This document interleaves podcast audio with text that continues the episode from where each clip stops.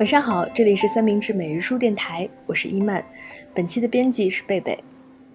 这个八月，每日书开设了普鲁斯特问卷主题班，将近一百位作者在三明治一起回答普鲁斯特问卷。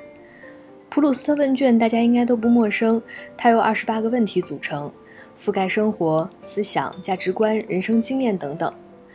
这份问卷之所以以小说《追忆似水年华》的作者马塞尔·普鲁斯特命名。并非因为他是这份问卷的作者，而是因为他的问卷答案在当时时髦的巴黎沙龙中红极一时，让这份问卷本身也变得十分有名。普鲁斯特曾在十三岁和二十岁分别回答了一次问卷，答案差异之大，甚至成为后世研究者研究作家成长变化的一手资料。后来，《名利场》杂志甚至设置了普鲁斯特问卷专栏，每期邀请知名人士来回答。也许你曾在很多场合遇到过普鲁斯特问卷，也曾试想过自己会如何回答其中一些问题。但如果有一个机会，让你每天都认真地回答一个问题，写下至少三百字的答案，会怎么样呢？也许会更了解自己一些吧。今天我们在每日书电台想要分享的，就是每日书作者来自广东汕头，自封为对生活和未来都没有答案的已婚少女和家里蹲废柴沙苑。对其中五个问题的回答。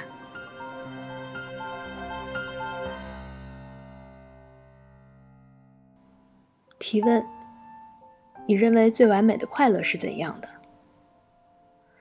我曾认为拥有自由便拥有了快乐，但后来发现没有绝对自由，也没有完美快乐。再过两个月我就二十八周岁了，我现在所拥抱着的生活是十多岁的我所鄙夷的。是二十多岁的我所向往的，也是快三十岁的我所茫然的，但确实是前所未有的自由。自由是多么快乐的一件事啊！两年前我就把自己嫁了，因为不想在家里住。那时候我和陈先生在一起六年了，家里也没什么意见，于是顺理成章的结婚，让我拥有自己的车子、自己的大房子，拥有了在属于自己的空间里生活的自由。过去这两年里，我有一半的时间没有工作。陈先生工作很忙，大多数时候我一个人躲在家里睡觉和玩耍，随时和朋友约见，随时接待朋友来玩，随时出去上自己想上的课，去参加感兴趣的活动。我的婆婆是很佛系的婆婆，而我的妈妈也是迫不及待想和我各自独立的妈妈，所以没有人干涉我这种废柴的生活。这确实是二十岁的我所羡慕的生活呀，不用干活，也不需要为生活费烦恼，没有大人管着，也不需要负担老人和孩子，我莫名其妙就过上了这样自由的日子，太喜欢了。但却始终无法心安理得，也许是在看到同龄人升职的某个瞬间，也许是在发现自己没有办法给爸妈安全感的时候，也许是在买贵的东西无法理直气壮的时候。是只能奋斗到退休，才配得上这样自由的快乐吗？洒脱的自由，有底气的自由，了无牵挂的自由，真正的自由。那就希望我早日恢复元气，向完美的快乐出发吧。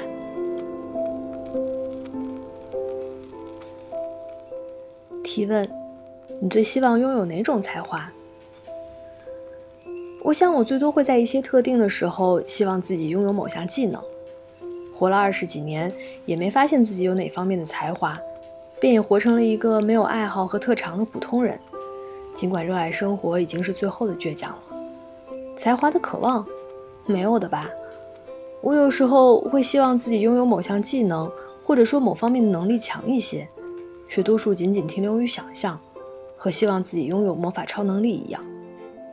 小时候，每当老师当着全班的面批评我的时候，我就想，自己要是能施个魔法，马上在老师脚下挖出个洞来，让他现场立刻掉下去，反思一下自己是不是说错话了，那该多妙呀！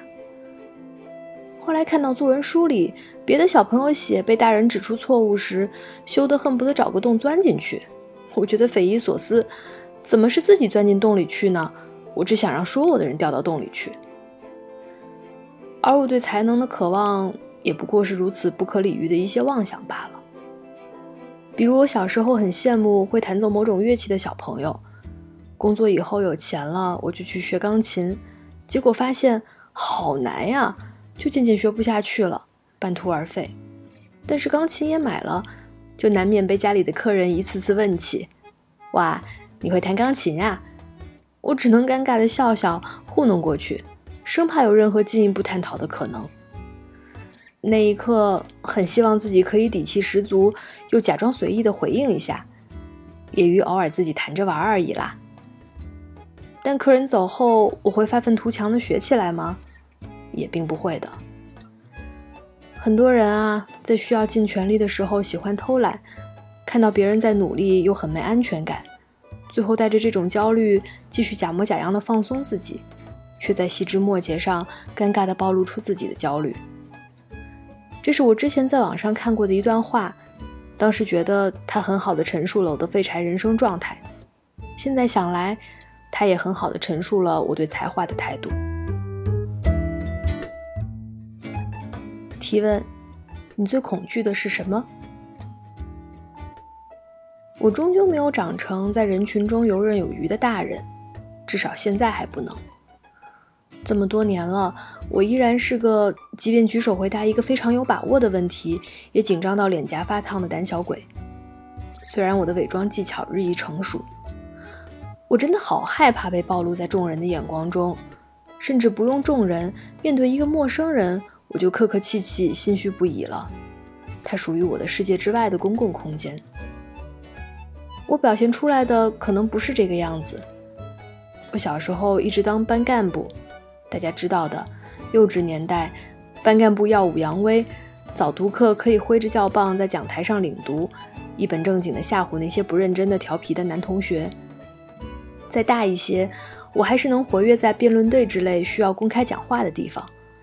我一边紧张一边侃侃而谈，在每一次发言悄悄恢复能量。工作之后策划活动，在各种场合主持活动，看上去我外向的很，没有人怀疑过我不能胜任，我似乎也没有搞砸过什么。可是事前的紧张，事后持续的不安，都是我自己能感受到的恐惧。他们真实和我撕扯过，只有自己知道，只能自己承担。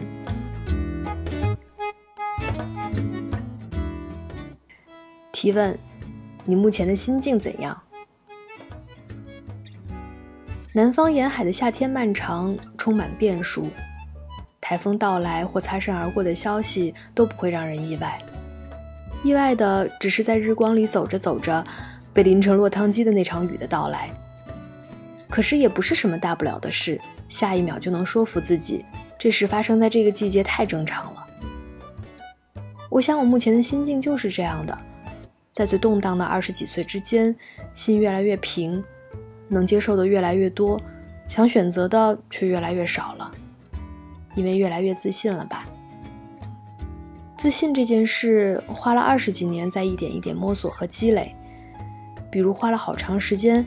才敢对大家都觉得好的东西说出自己并不喜欢，才敢对大家都不认同的东西说出自己很喜欢，并在这个过程中发现，没有勇气抓住自己想要的，又不认可别人所认可的扭捏状态，是更糟糕的。